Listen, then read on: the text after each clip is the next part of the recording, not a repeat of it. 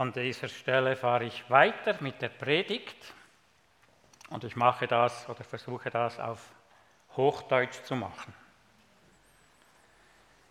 Der Predigtext ist in Kolosser 2, die Verse 6 bis 10. Wie ihr nun Christus Jesus, den Herrn, angenommen habt, so wandelt auch in ihm, gewurzelt und auferbaut in ihm und gefestigt im Glauben so wie ihr gelehrt worden seid und seid darin überfließend mit Danksagung. Habt Acht, dass euch niemand beraubt durch die Philosophie und leeren Betrug, gemäß der Überlieferung der Menschen, gemäß den Grundsätzen der Welt und nicht Christus gemäß. Denn in ihm wohnt die ganze Fülle der Gottheit leibhaftig. Und ihr seid zur Fülle gebracht in ihm, der das Haupt jeder Herrschaft und Gewalt ist.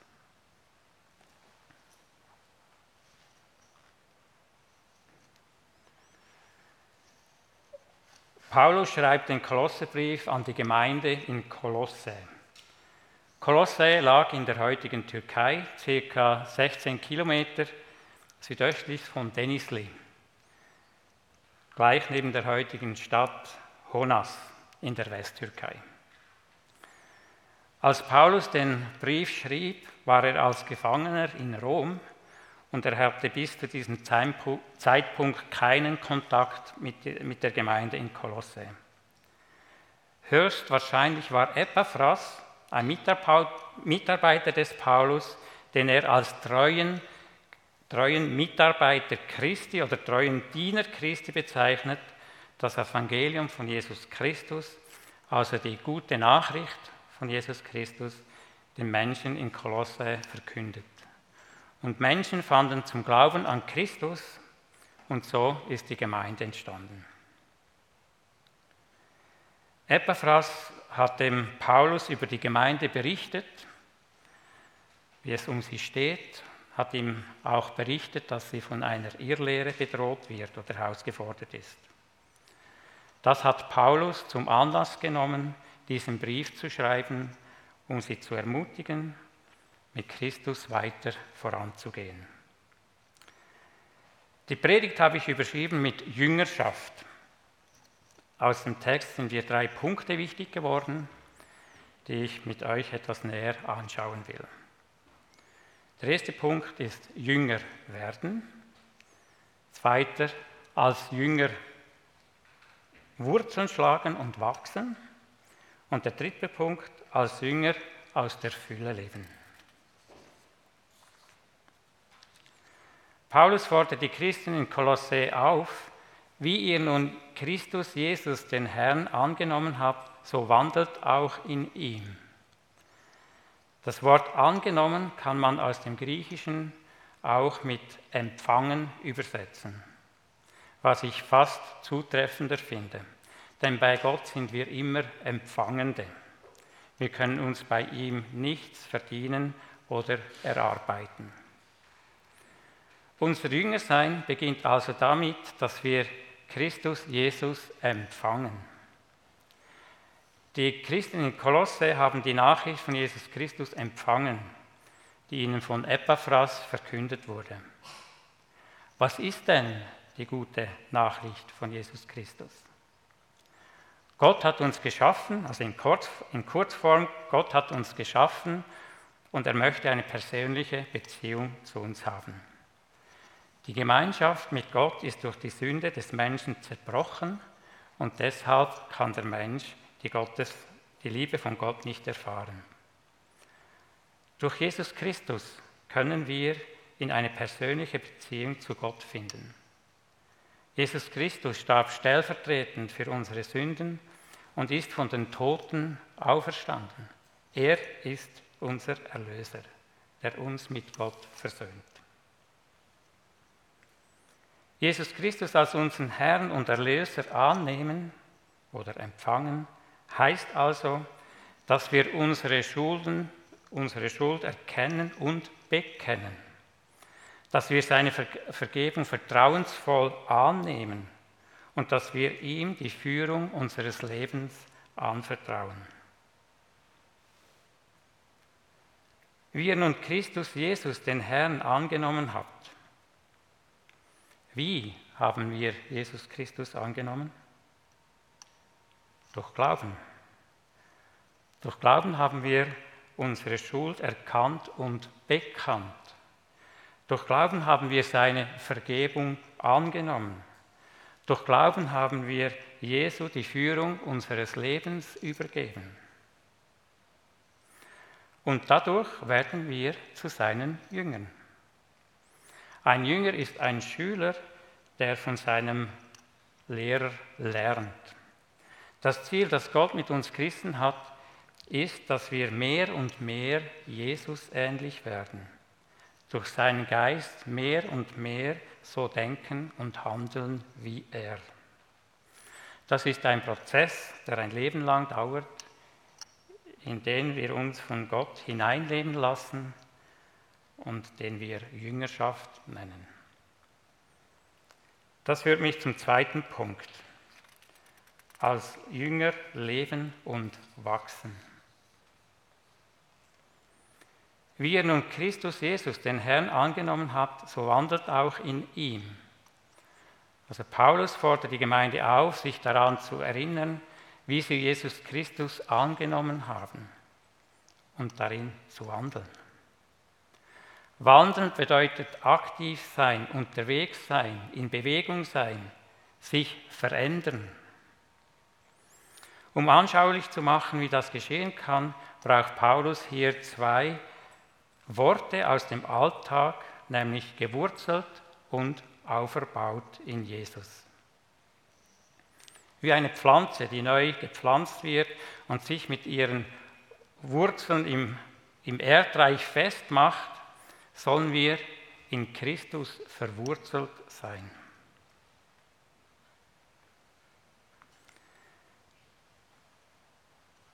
Damit sich eine Pflanze fest verwurzeln kann, braucht sie verschiedene Dinge. Sie braucht vor allem gute Erde, sie braucht aber auch Feuchtigkeit und Licht.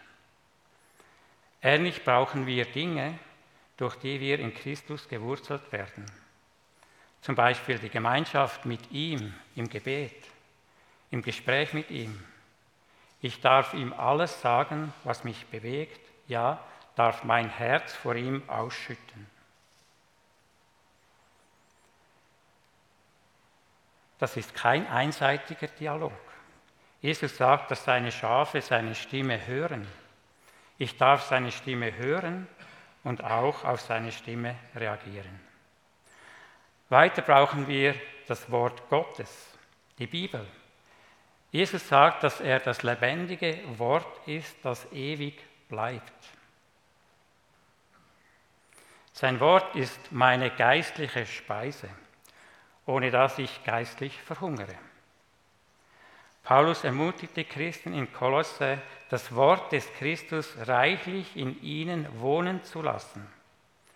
Das heißt, sich immer wieder seinem Wort auszusetzen, es auswendig zu lernen und auch anzuwenden. Wir brauchen auch die Gemeinschaft mit anderen Christen. Wir brauchen einander, damit wir einander helfen und ermutigen können.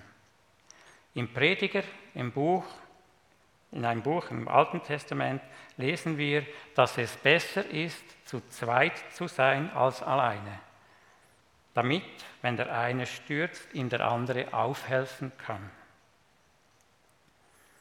Im Miteinander können wir voneinander lernen. Wir können lernen, in gesunden und tragfähigen Beziehungen zu leben, in denen ich echt sein kann, mich auch verletzlich machen kann wo wir miteinander unterwegs sind in allen Auf und Abs unseres Alltags. Und das verbindet. Das gibt Zusammenhalt. Beim zweiten Wort geht es ums Bauen. Das erinnert mich an ein Gleichnis, das Jesus seinen Zuhörern erzählt hat. Er begann, was, was nennt ihr mich aber Herr, Herr? Und tut nicht, was ich sage? Dann erzählte er den Zuhörern von zwei Bauherren und vergleicht sie, um klarzumachen, was es heißt zu tun, was er sagt. Der eine hat gegraben, bis er auf festen Grund kam und hat sein Haus dort drauf gebaut. Als dann ein Sturm tobte und der Strom übers Ufer trat und am Haus gerüttelt hat, da ist das Haus stehen geblieben. Der andere Bauherr, Bauherr nahm sich die Zeit nicht zum Graben. Er stellte sein Haus einfach auf den losen Grund.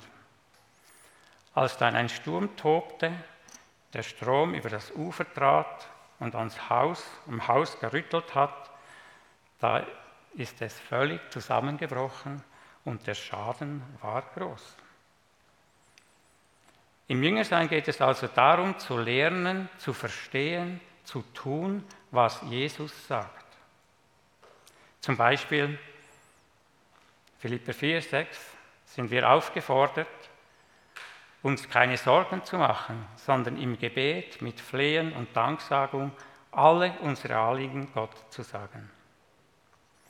Ich muss gestehen, ich habe mir schon oft Sorgen gemacht. Und wenn ich mit meinen Sorgen beschäftigt bin, dann drehe ich mich immer um mich selber und verliere den Blick auf Gott, der mir die Sorgen abnehmen möchte. Das ist eigentlich ungehorsam. Wenn ich sie aber Jesus sage und loslasse, dann kann Friede in mein Herz kommen. Also durch das, also durch das verwurzelt und auch verbaut in Christus, indem wir Christus immer besser kennenlernen und aktiv Gottes Wort glauben und tun, werden wir im Glauben gefestigt. Paulus erinnert die Gemeinde auch daran, an dem, was sie gelehrt haben oder gelernt haben, festzuhalten und darin zu überfließen mit Danksagung. Danksagung passiert nicht so einfach. Das ist nicht unbedingt das, was uns zuvorderst auf den Lippen ist. Der Psalmschreiber von Psalm 50 schreibt, wer Dank opfert, verherrlicht mich und bahnt einen Weg. Ihn werde ich das Heil Gottes sehen lassen.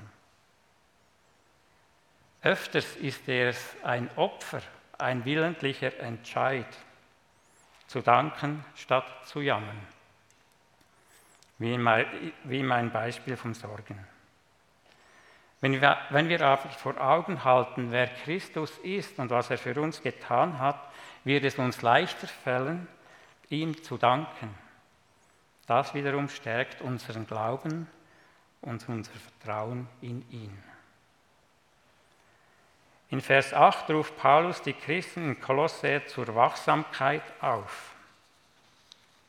Habt Acht, dass euch niemand beraubt durch die Philosophie und leeren Betrug gemäß der Überlieferung der Menschen, gemäß den Grundsätzen der Welt und nicht Christus gemäß. Philosophie an und für sich ist nicht einfach schlecht. Wenn man den Begriff im Wörterbuch nachliest, kann man als erste Definition Folgendes lesen. Forschendes Fragen und Streben nach Erkenntnis des Zusammenhanges der Dinge in der Welt. Gott hat uns Menschen einen Geist gegeben. Also ich rede jetzt nicht vom Heiligen Geist, sondern vom menschlichen Geist, mit dem wir forschen und fragen können. Woher wir kommen und wohin wir gehen.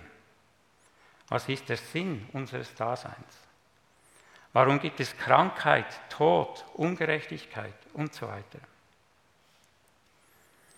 Wenn dieses Fragen und Forschen aber nicht zu der Erkenntnis führt, dass Christus die Antwort ist auf alle Fragen, dann ist eine solche Philosophie nutzlos und leerer Betrug, sagt Paulus. Die Gemeinde in Kolosse wurde wahrscheinlich durch eine Frühform der Gnosis bedroht. Also Gnosis bedeutet so viel wie Erkenntnis. Es wurde gelehrt, dass Christus zwar ein guter Anfang sei, aber noch tiefere Erkenntnis brauche durch die Verehrung von Engelmächten um vollkommen zu sein oder vollkommen zu werden.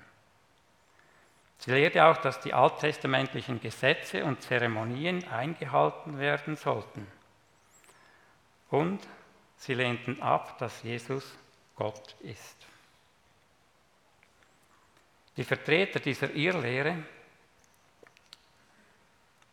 agierten gemäß den Grundsätzen der Welt und nicht Christus gemäß, sagt Paulus. Das heißt, sie lebten nach dem Wesen und den Mächten dieser Welt. Auch wir Christen sind heute herausgefordert, wachsam zu sein und uns, und uns nicht irre machen lassen, denn es gibt unzählige Philosophien, Ideologien, Religionen, Überzeugungen, die Erkenntnis und Vollkommenheit versprechen. Aber wenn, sich, aber wenn sie nicht Christus zum Zentrum haben, der von sich sagt, ich bin die Wahrheit, sind sie schlussendlich leer und betrügen uns. Denn in ihm, in Christus allein, wohnt die ganze Fülle Gottes leibhaftig. Das bringt mich zum dritten und letzten Punkt. So, ich mal schnell trinken.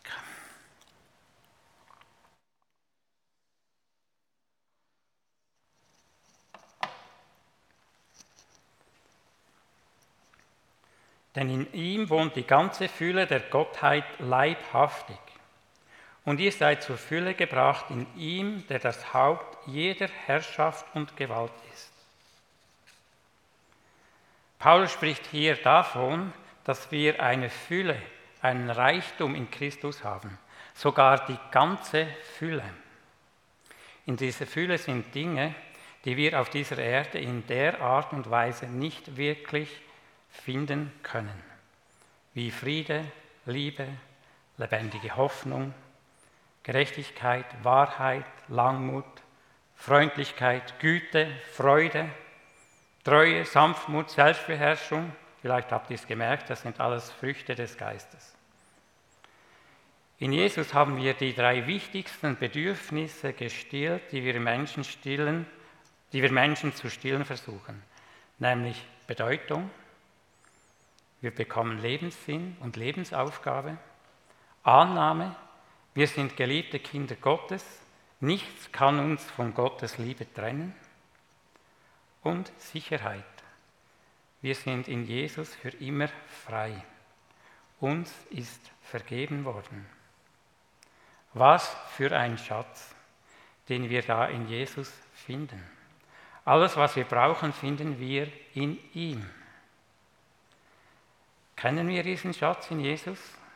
Kennst du diesen Schatz in Jesus? Vielleicht habt ihr schon mal an einer Schatzsuche teilgenommen. Da muss man sich aufmachen und suchen. Das Tolle an dem, was Paulus uns hier sagt, ist, dass er uns daran erinnert, dass wir diesen Schatz eigentlich schon haben in Jesus. Wir müssen den Schatz nicht mehr suchen, aber wir dürfen ihn entdecken mehr und mehr. Und so als Jünger in dieser Fülle leben lernen. Das wünsche ich uns allen. Amen.